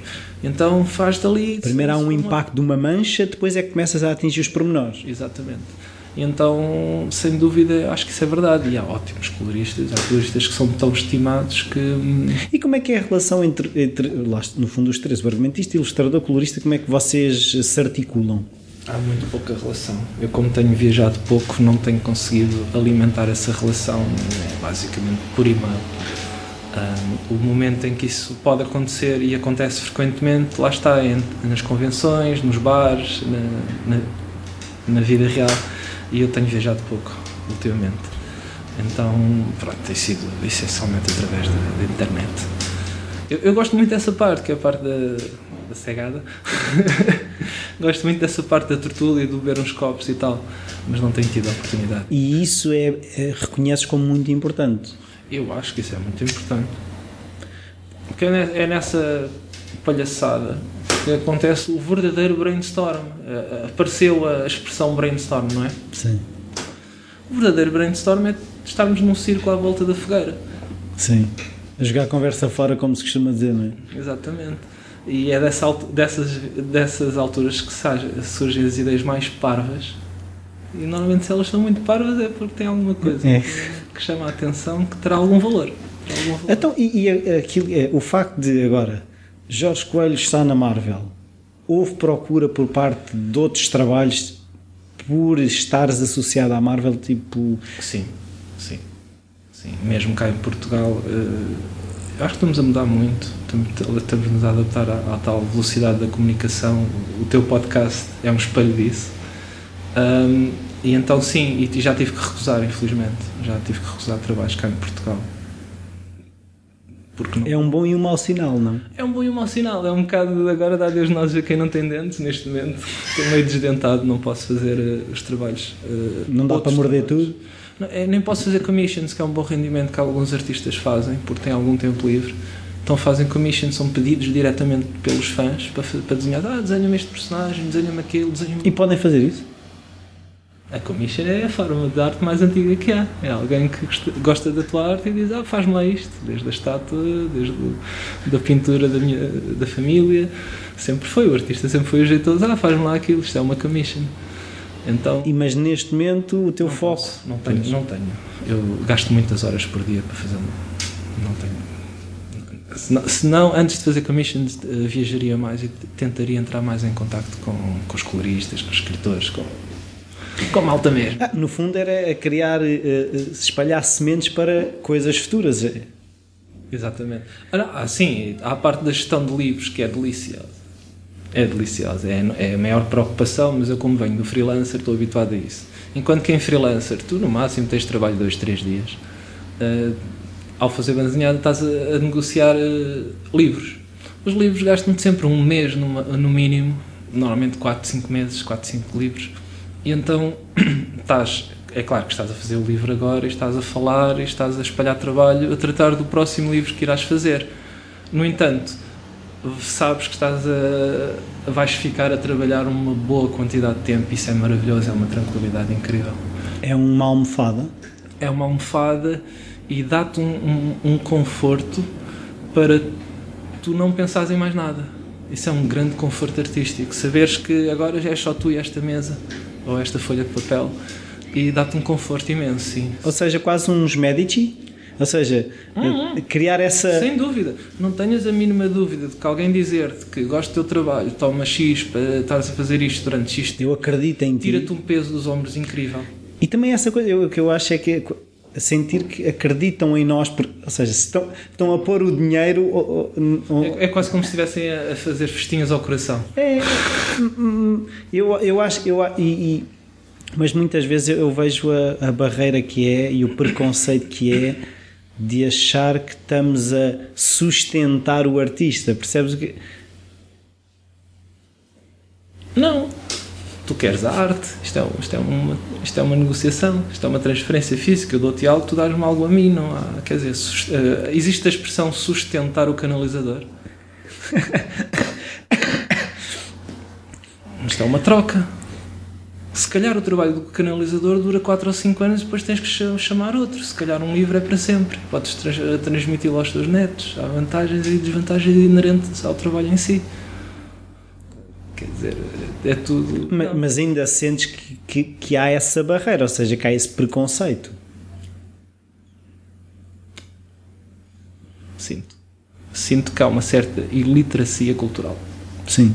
E acho que é dentro desse, desse saco que está um bocadinho esse preconceito, porque sinto que das pessoas que trabalham a sério, entre aspas, estou a fazer aquela figurinha, as pessoas que trabalham a sério acham que usar a cabeça, por exemplo, é um bocado uma mariquice. Pois, é aquela velha história né, do Picasso. Como né? se usar a cabeça não fosse trabalhar. Como... Não, não e, e o que aquilo é assim, tu para chegares àquela ideia naquele momento, aquilo foram anos a pensar noutras coisas e coisas semelhantes, outras diferentes, mas que chegaram àquele momento, aquilo resultou naquilo, não foi só, não foi 3 segundos, foram 3 segundos e 30 anos, não é? Lá está, fazer parecer o, o prato de gastronomia francesa parecer fácil. Uh, aquela arte. A arte é isso, é fazer parecer é fácil. E, e, e, exato, e então, prontos, eu, eu, eu percebo que no, no, nestes últimos 40, 50 anos uh, há uma mudança filosófica uh, em que as artes contemporâneas parecem desligadas do mundo real, uh, não há. Um, parecem, mas não estão. As artes contemporâneas estão vivas e estão pulsantes, e se calhar agora elas estão mais vivas do que sempre, e vamos precisar de, de umas décadas de distância para realmente ver com a vantagem da, do tempo, não é? A qualidade impõe-se. Uh, mas uh, sinto que as pessoas, uh, as pessoas falam de generalizando o povo, não se revê nas artes modernas. Mas isso não é, não é, no fundo, também o papel da arte, que é estar à frente a olhar para trás? Não sei, eu acho que são ciclos. Eu acho que vamos romper este ciclo porque existe o ciclo. Eu acho que vivemos e eu, eu acho que cresci num ciclo do ser diferente por ser diferente. Não é porque isto é diferente porque é bom ou porque vai abrir uma, vai acender uma luz nova sobre este assunto. Não, tem que ser diferente para ser diferente. É não, agora a política muitas vezes até do diferente mau, mas porque é diferente. Porque é diferente. E não, eu, há certas diferenças que eu não queria na minha vida. uh, e há outras que sim. Uh, e então há uma certa orfandade de, de, ver, de ver algo de com que nos identifiquemos nas artes ditas artes maiores. No entanto, eu acho que isso é, também é uma ilusão e é nascida de uma certa ignorância. E lá está, aqui um meio, há um meio termo. Eu, eu, eu, no fundo, estou a ser hipócrita, estou a defender os dois lados. eu não, porque vês, vês vantagens. acho que um, um, uma pessoa que seja humanista, hoje em dia, 2006, é uma, 2016, é uma pessoa que defende o centro. Sim. Uh, é, acho que isso é ser humanista é perceber que no radicalismo, neste preciso momento, não, não virá nada de muito produtivo, porque hum, há lições a tomar de todos os lados e todos os dois lados são corretos. Eh, é legítimo nós gostarmos de ver e quando falo de arte moderna, falo de um reconhecimento de um certo trabalho, de um certo requinte, de uma certa. Toda a gente gosta de ver algo que ela não fosse capaz de fazer, de, de ser fascinada por. Uh, eu não queria transformar isto só em qualidades técnicas e figurativas, mas também passa por aí, por algumas capacidades técnicas e figurativas, ter uma mensagem, mas preocupar-se que a mensagem seja entendida também também. Estou aqui a defender uma. Ou seja, não é, não é só o mensageiro, mas também a mensagem, não é? Sim, são as duas coisas. São as duas coisas e a forma, é tudo junto. É a forma, é a mensagem, é tudo junto. É o que tu estavas a dizer há bocado relativamente à cor. Se não houver essa cor, agora podemos pegar na cor e, e, e abri-la. Se não houver essa cor, a mensagem não é entregue. Exato. E, e podes ter até uma ideia genial dentro das artes mas se tu não o conseguires concretizar de uma maneira apelativa, vai cair nos intervalos da história. E o que fica, e o que fica é nada. O que fica foram só apenas os melhores, apenas uh, o tempo, o tempo lava isto. Um, há artistas modernos que nos orgulham, até nós como portugueses temos alguns, e também há artistas que parece que, epá, agora vou ser um bocado ofensivo, parece que não estão a fazer arte, estão a fazer investimentos. Parece que estão a trabalhar mais em bolsa do que em artes. Pois, porque muitas vezes tu também não sentes que há uma, há uma pressão dos, dos, vá lá, dos intervenientes de, do coisa, da, da, como é que eu dizer? Transformar quase a arte hoje em dia também numa startup, ou seja, um artista é uma startup. Vamos investir e ele vai dar rendimento. É, é, é uma espécie de lobbyismo, de tráfico de influências, uma espécie de linguagem código que se não percebes, se não falas determinada coisa, é, já és posto de lado, já não. Por exemplo, agora a título bastante indicativo, isto é bastante indicativo, eh, que é, vem, tem a ver com o que estamos a falar agora e com o que estávamos a falar antes acerca de como a banda desenhada é vista. Uh, eu tenho cá em Portugal um, um amigo que é, é um muito bom profissional em quem eu confio para vender o meu trabalho original, os meus originais. Ele faz exposições, é um bom curador Uh, então ele contactou várias galerias uh, lisboetas e portuguesas para tentar arranjar exposições e tal. Não, ponto final, não aceitamos banda desenhada. Ponto final, banda desenhada não entra em galerias. Entra no tipo de espaços mais abertos, com uma mentalidade. Um bar. Um bocadinho mais universal. Um bar, sim, com uma mentalidade mais universalista, mas não entra nos espaços da arte, nos espaços maiores. Porque nas galerias. Isso, conversa, eh, tem várias tem os sítios certos para correr, tem as pessoas certas para falar. E não, banda desenhada, não. Apesar de, por exemplo, historicamente falando, os originais do Felipe, alguns dos meus originais, se a desenhada durar mais uns séculos, ficam como historicamente alguns dos primeiros originais deste século feitos por portugueses. Nem que fosse pelo valor histórico, convinha guardar em dois ou três só porque, quer dizer, não vale o diabo de selas. Pois, mas, mas aquilo, então explica-me lá relativamente a essa questão dos originais. Vocês desenham e vocês enviam os desenhos. Enviamos a informação digitalizada. e ficam com os desenhos. O desenho é a nossa obra. O tem, desenho é vosso. Tem a ver com. com ela é internacional. Não, não sei, estou, eh, como ignorante, estou a perguntar. Um, nós vendemos, uh, ou seja, o conteúdo dos desenhos imprimir os desenhos, ganhar dinheiro com os desenhos em si, só a editora o pode fazer. Ok. No entanto, tu podes vender o teu original. Ok. que é diferente vender uh, a Marvel ou a editora tem todos os direitos para publicação, a obra é deles, uh, mas a peça em si é outra coisa. A peça é apenas um original, é um fragmento da obra. O que, o que eu não posso fazer nunca é imprimir a minha obra e tentar ganhar. Ok, entendo. Que não é minha, lá sim, está, sim, é sim, minha, sim. é comissionada pela editora. E existe mercado para esses originais. É, sim, é chamado o segundo mercado, que é o mercado direto entre o artista e o, e o consumidor. Mas não são aqueles os die-hard fans normalmente é que gostam de. É, é, o, é o topo da, do creme dos fãs, é aqueles que chegam ao, ao estatuto de colecionador. Que há muitos e há vários. E, e há vários artistas, a, a maior parte deles até já com uma, com uma boa idade, que fazem vida de apenas vender diretamente para esse mercado, fazer commissions diretamente e, e vender pranchas de trabalho que fizeram. É um, Isso é quase uma reforma, será? Poderia ser. A, a reforma idealmente seriam os royalties. Idealmente seria. Mas, mas existe, vocês têm royalties de- das bandas desenhadas que desenham? Mesmo na Marvel e na DC temos royalties residuais. Claro. Residuais. Sim, mas, Frações, são frações ínfimas do, do lucro, mas temos algo. mas isso no fundo também é um validar do papel fundamental que o ilustrador também tem no sucesso daquilo. Acho que sim. Eu- é, é assim. Isto foram batalhas que se travaram durante décadas. Para o artista ter direito a ser o dono do seu original e a vendê-lo, demorou-se décadas.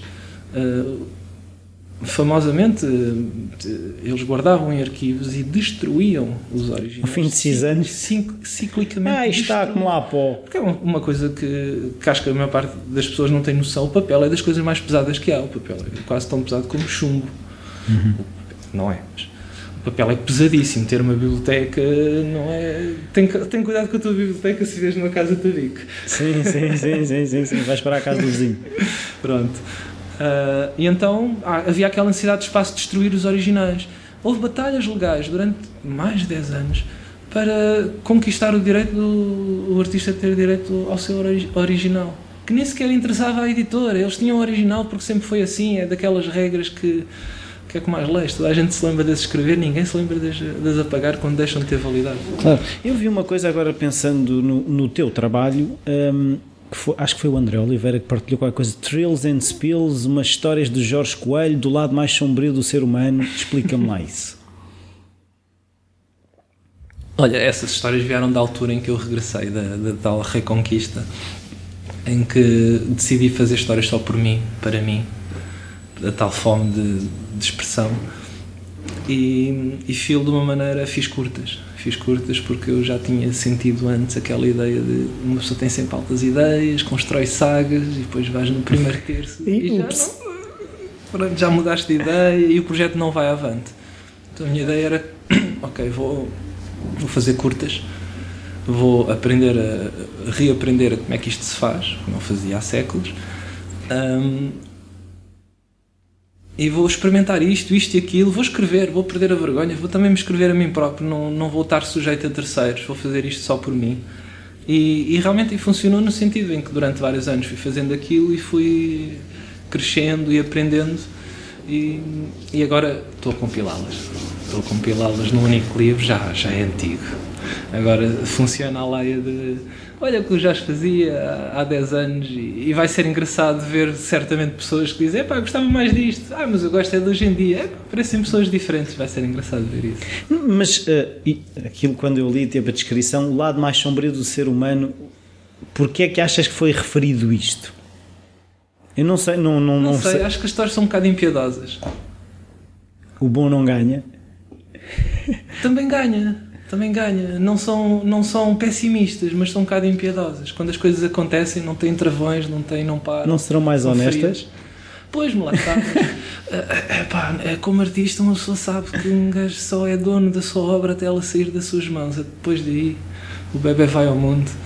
E isso, isso de alguma forma faz-te pensar quando estás a fazer? Essa interpretação que vão sempre dar, Ui, cada vez menos. Quanto mais informação recebo, mais meto nas tintas para ela. Até acho que há uma desvalorização da informação. E tu achas que tem que haver essa interpretação? Aqui, algumas pessoas que eu tenho falado, é, as pessoas podem, têm o direito e o dever de ter a sua interpretação. Claro daí a transformar nisso. eh, eh, motivo de discussão é que já não.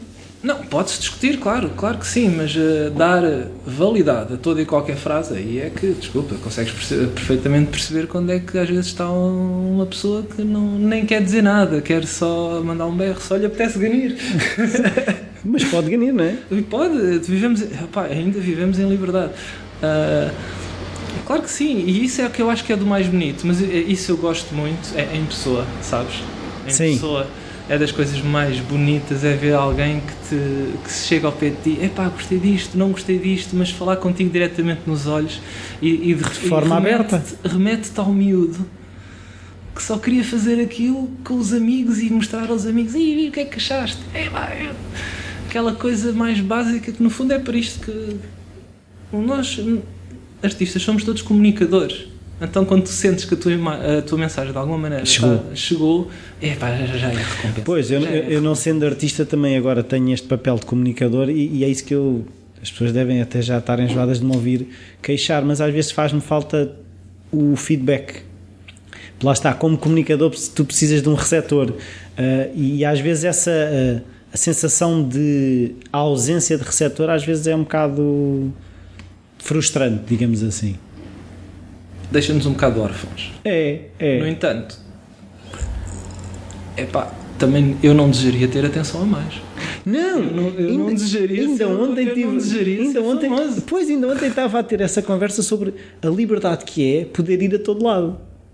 E um famoso não pode ir a todo lado. Até famosos estrangeiros referem que quando vêm cá a Portugal, a Lisboa, ah, que as pessoas não os perseguem.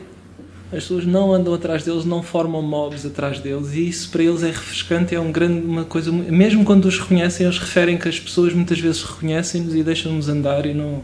Isso é algo que nós ainda temos e se calhar devíamos prestar atenção para não perder. Mas não temos, por exemplo, eu quando entrevistei o Ricardo Araújo Pereira, eu senti que houve um, um momento em que estacionámos o carro e fomos para o sítio onde foi a entrevista. Naquele bocadinho cumprimentámos, se calhar, três ou quatro pessoas porque tinham que vir logo.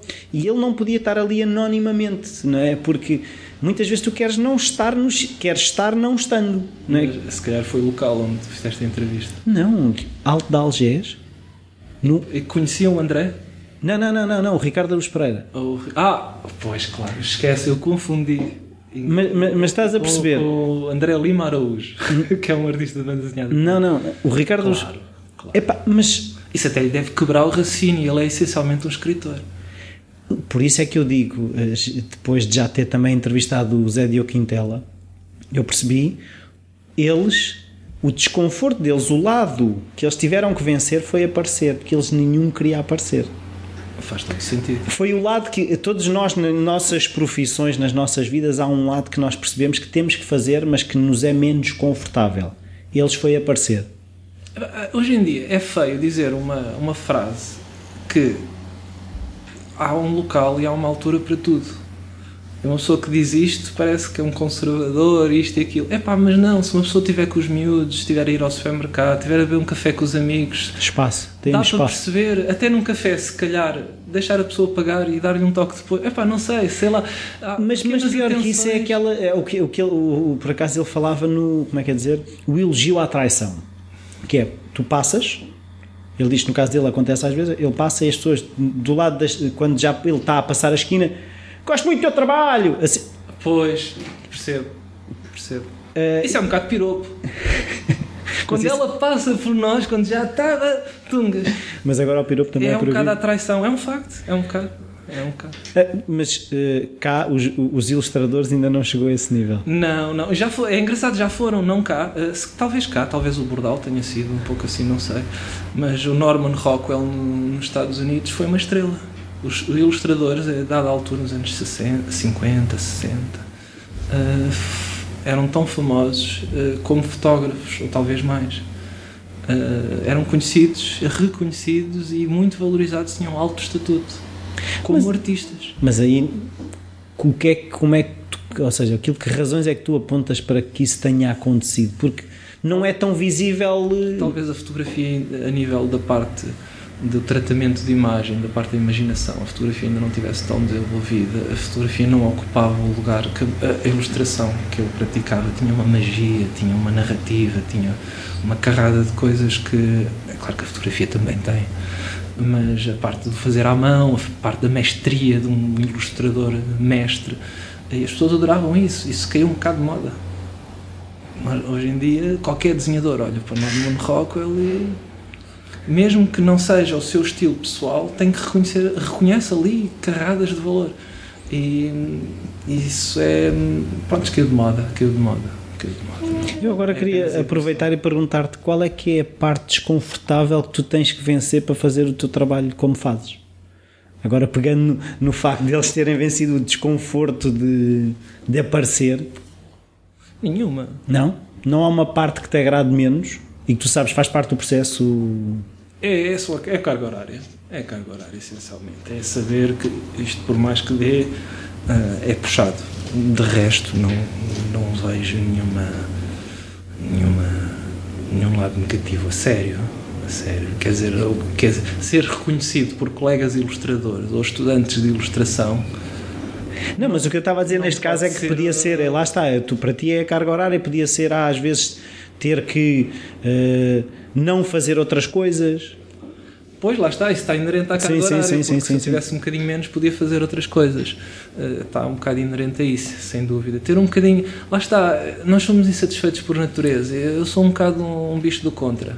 Então, agora que conquistei isto que eu sempre desejei, é claro que eu queria ir passar uns tempinhos nas Bahamas, queria molhar os pés e estar a ver um, uns calhar sumos era de uma- ananás, Com, coco. a conversar com outros ilustradores e Exatamente, coloristas. e- cegada. Agora que eu tenho muito trabalho, eu quero é cegada. Mas quando eu tinha tempo livre, andava estressado porque queria trabalho. Mas faz parte, não é? Faz parte. Então, como é que tu organizas as tuas semanas? Ou seja, a partir do momento que cai o trabalho, entra o chip Marvel, tipo, São ciclos mensais. Tenho, tenho a altura dos layouts que me libertam um bocadinho mais de tempo e eu estou concentrado mentalmente em digerir aquilo. E então, normalmente, tenho um bocadinho mais de tempo nessa primeira semana do mês e depois começo a apertar gradualmente até ao deadline, quando está mesmo dentro. E a, e a carga horária, ou seja, quando tu chegas vez. aqui ao Lisbon Studio, é mais cedo, sais mais tarde, como é que funciona? És, és, és homem do dia, da noite? Tenho sido homem da noite pela primeira vez na, na vida a sério, da noite a sério. Da noite a sério significa ir-me deitar às 8 da manhã de vez em quando. Ah, porque por uma data de fatores domésticos estou, estou sozinho e pronto, não tenho grandes controles, não tenho grande estrutura no- nos meus hábitos diários. Daí também a carga horária. Ah, somos sempre nós. Somos sempre nós. Sim. Somos sempre nós que temos as nossas qualidades que estão ancoradas nos nossos defeitos, então eu sou responsável pela minha procrastinação. Ah, mas como não tenho ah, a estrutura de- da minha namorada a acordar cedo, ir trabalhar, isso de ser, entre aspas, uma espécie de estrutura diária, não tenho essa, essas coisas. Corda ao mundo real.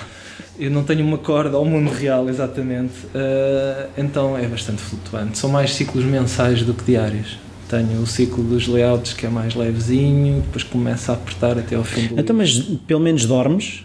Durmo, durmo, durmo, durmo. Durmo sempre pelo menos 6 horas. Pelo menos 6 horas. Sim, sim. E ir cinemas. eh, De vez em quando, lá está na, na, na semana dos layouts. ah, Aí a semana de layouts é assim uma coisa. É um bocadinho, é um bocadinho, é um bocadinho. Do início, eh, vou de vez em quando, um jantarito, um almoço, os almoços dão mais jeito, porque como faço muitas noitadas, Uhum. Claro. o, o jantar é o, Ia-te meu- estragar. é o que seria o almoço, o, o almoço para uma pessoa normal. É Sim. aquele bocado que se tu bebes um copito já deste cabo da tarde, já não fazes nada. Eu- se eu fizer um jantar é um bocado, tem, tem um bocado esse efeito. Pá, mas a recompensa que é estares a assinar o teu trabalho e a fazê-lo sendo fiel a ti próprio é, é pá, quer dizer, não tem, não tem preço e por mais que, que fosse terrível para mim deixar de o fazer, vejo como, como um triunfo e que ficará para sempre. E é, é engraçado as voltas que a vida dá. E o que é que tu vês? Ou seja, qual é que é a visão que tens para um futuro? Era permanecer na BD, ficar e ir gradualmente mudando para projetos com uma componente autoral mais visível, ou seja, não necessariamente eu a escrever, mas eu, eu ser uma componente da criação da obra. Jodorowsky e Moebius. Ah, bem, foste logo lançar eh, uma das melhores duplas da história de, da banda desenhada, da arte sequencial, esses monstros sagrados. Não, mas, mas é um bocado isso, né? o, o nome vir associado, ou seja. Desse ponto de vista, sim, sem dúvida. Isso, isso, ou seja, fazer uma arte cada vez mais minha e que, olha, aumentar o nívelzinho da honestidade. Sim. upa, upa. Porque, como diz o nosso amigo Ricardo Ouros Pereira, pá, sim, aumentar o nívelzinho. Uh, garantir que. Porque eu tenho a certeza que quanto mais personalizado é o trabalho, mais o leitor é tocado pela obra. E não há nada como personalizar na gênese, personalizar no, no ato da criação. Porque é uma falácia, eu sou criador sempre, mas quando já te é dado como um texto, é um dado adquirido, a parte da criação já está um bocadinho cortada ao meio. Sim. Já está um bocadito. Quando dizem que ele já tem um, casaco de cabedal, por exemplo, já tem um casaco de cabedal. Pode ser muitos é, casacos de cabedal, mas já não deixa de ser um casaco de cabedal. Pronto, aí já não é um hoodie, já é sim. é outra coisa. Então, sim, ter cada vez mais um papel um, interventivo na gênese da obra é o que me interessa a médio e longo prazo. E sei que, se nada mudar drasticamente, será num âmbito mais de creator owned, mais graphic novels, o que me deixa uma certa pena porque eu gostaria de ter também de fazer super-heróis que eu não vejo. Para mim, podes ter um trabalho extremamente pessoal com personagens conhecidos. No entanto, isso, pronto, devido a ser um universo, o universo Marvel joga, um personagem joga com o outro, é quase como uma manta de retalhos, se puxares ali e flui com todo o universo. É, é engraçado porque é mesmo como o universo.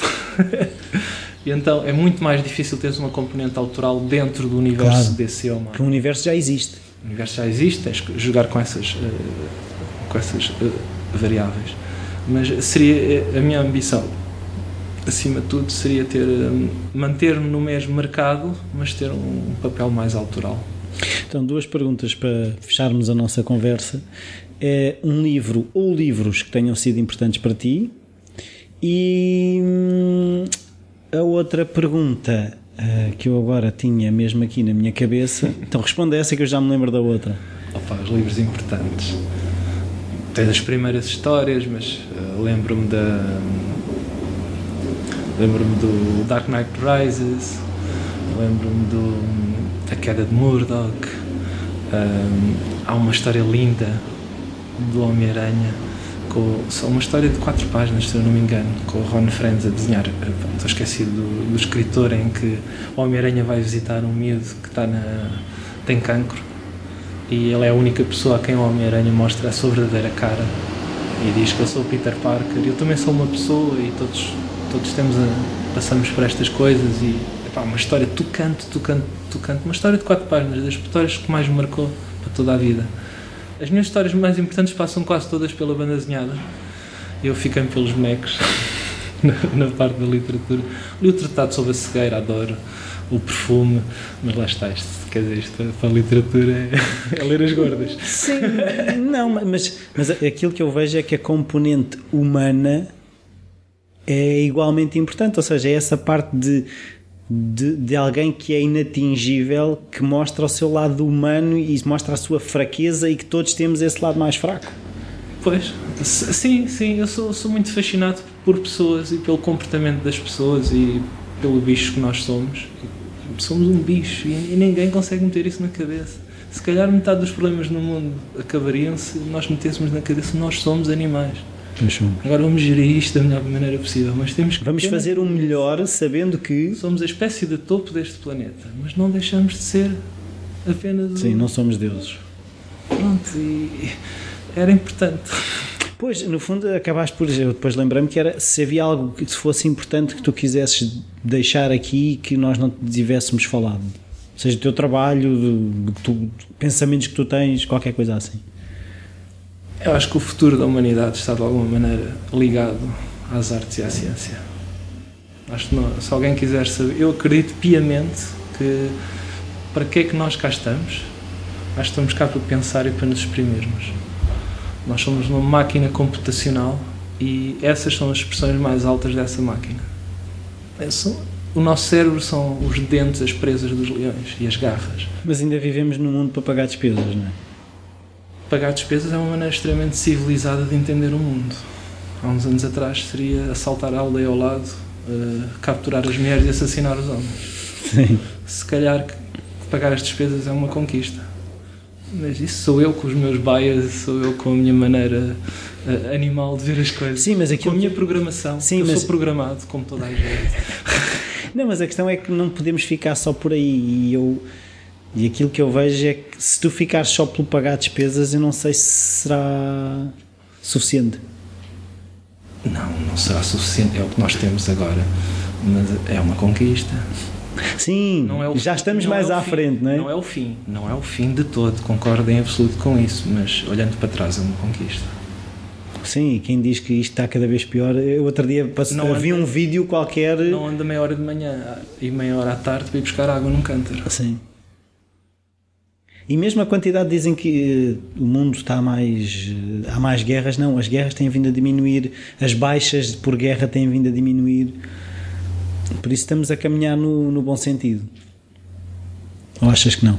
Eu acho que estamos a caminhar no bom sentido se prestarmos atenção aos números e aos factos e se tentarmos abstrair da, do que nos querem vender.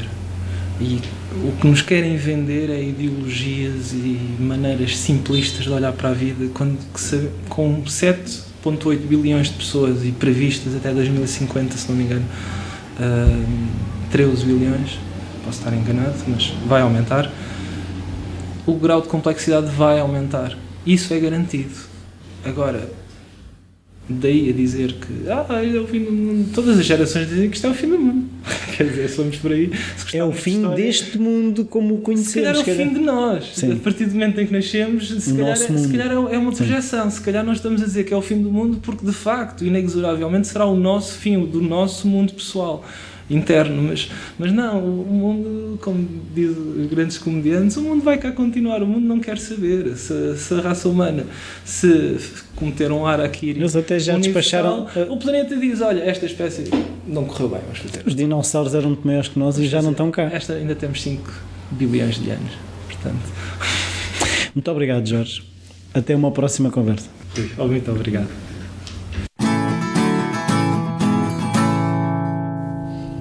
Bem-vindos de volta. Uh, como eu digo sempre, espero que tenham gostado. Uh, eu gostei muito de, de, conhecer o Jorge, de falar com o Jorge. Nós tivemos uh, bastante tempo à conversa antes da entrevista. que eu fui ter com o Jorge e ele ainda vinha do seu ritmo mais noturno e então foi, no fundo, foi para quase para fazer um aquecimento aos nossos cérebros que tivemos a conversa no café e depois finalmente uh, começámos a gravar e a falar sobre isto que vocês ouviram. Um, há várias coisas que eu gostava de referir. Um, gostava de referir uma coisa que ele disse perto do fim, que é a, a, a recompensa de estares a assinar um trabalho que é fiel a ti próprio.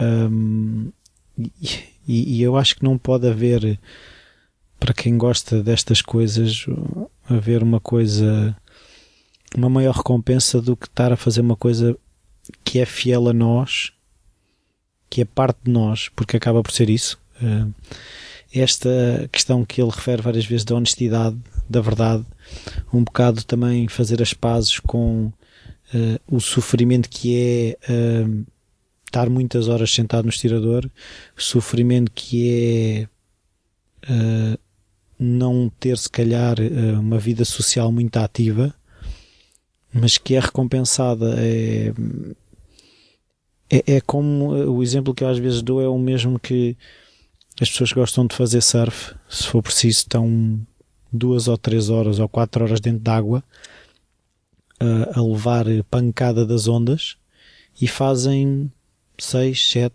8, 10 ondas já é um, se calhar um bom dia e, e, e são mais os momentos em que estão a remar uh, para lá da arrebentação do que se calhar estão a aproveitar as ondas. Uma onda longa se calhar tem 6, 7 segundos, tanto. Se calhar nem isso, 13 segundos. Uh, já, é uma já é uma boa onda. Um, por isso, uh, eu acho que uh, o ato criativo tem muito de. Ou seja, para não nos deixarmos consumir por ele, temos que aceitar que vamos levar muita pancada das ondas mas naquele momento em que estamos a descer a onda ou naquele momento que finalmente assinamos o trabalho que é fiel àquilo em que nós acreditamos, valeu a pena. É, é, é no fundo é, é, aceitar que tudo faz parte, que hum, as angústias de não saber o que é que aquele trabalho vai dar, eh, como ele também refere, quando o trabalho sai das nossas mãos, vai ser entendido das mais diversas formas, nós não controlamos. A única coisa que nós controlamos é mesmo, de facto, quando estamos sentados ou, ou, ou de pé, depende da maneira como se faz, mas quando estamos a fazer o nosso trabalho e, e aquilo que eu percebo que daquilo que tenho ouvido e também de alguma experiência que vou tendo é hum, a segurança vem apenas de tentar mais uma vez, de todos os dias saber que há uma prática regular, uma prática regular de fazer uh, e saber que uns dias vai correr melhor, outros dias vai correr pior, mas a única coisa que nós controlamos é aparecer. Uh, como o próprio Woody Allen diz que 90% do sucesso é aparecer, é show up, é, é ir desenhar, porque se eu quero uh, ser desenhador tenho que fazer aquilo que, que, que os desenhadores fazem, que é desenhar se eu quero ser, se eu quero ser pintor, eu tenho que fazer aquilo que os pintores fazem, que é pintar.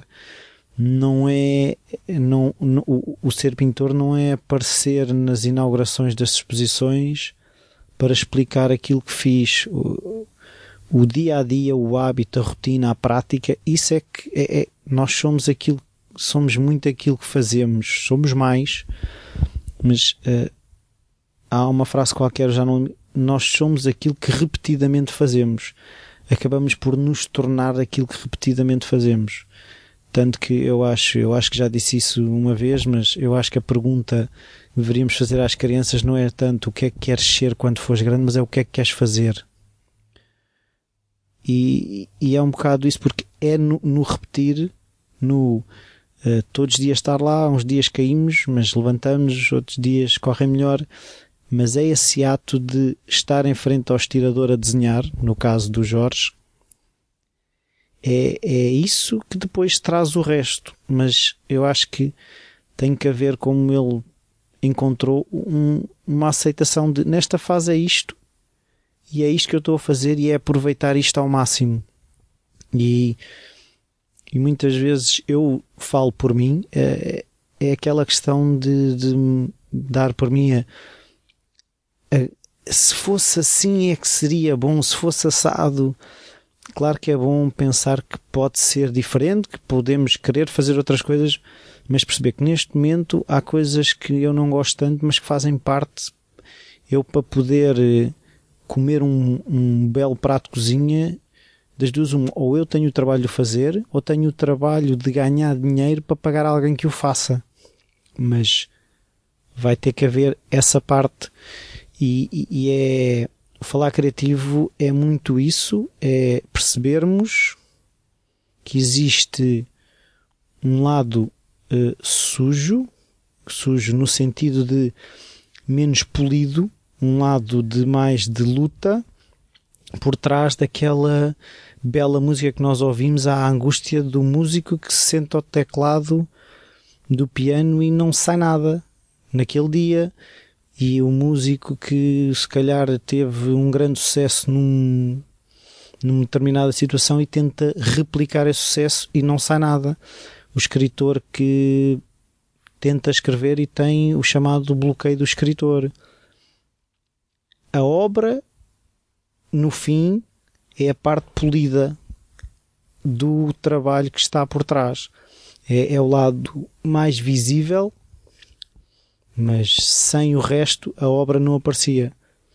E, e o lado bonito há montes de, de jornais, de revistas, de televisões a mostrar e o falar criativo se calhar vai andar mais pelo o lado mais escondido da criatividade, o lado mais escondido da arte, o lado mais angustiante do que é fazer.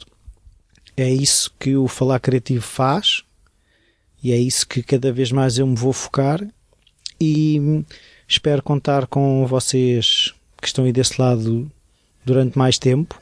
Eu queria pedir uh, a vossa ajuda de, das as diferentes formas de ajudar a ação, por exemplo, ajudar através da plataforma Patreon, onde se quiserem podem um, ajudar financeiramente o Falar Criativo, que há despesas inerentes ao Falar Criativo e muito agradeço a quem ajuda já e, e outra forma é divulgarem, falarem do Falar Criativo é fazer as avaliações e as críticas no iTunes são tudo formas de ajudar o Falar Criativo e eu acho que por hoje é tudo.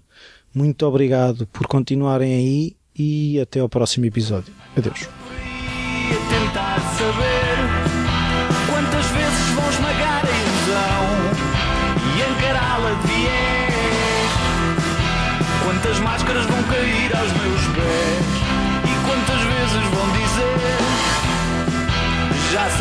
Sabias sem saber quantas desculpas vou eu forjar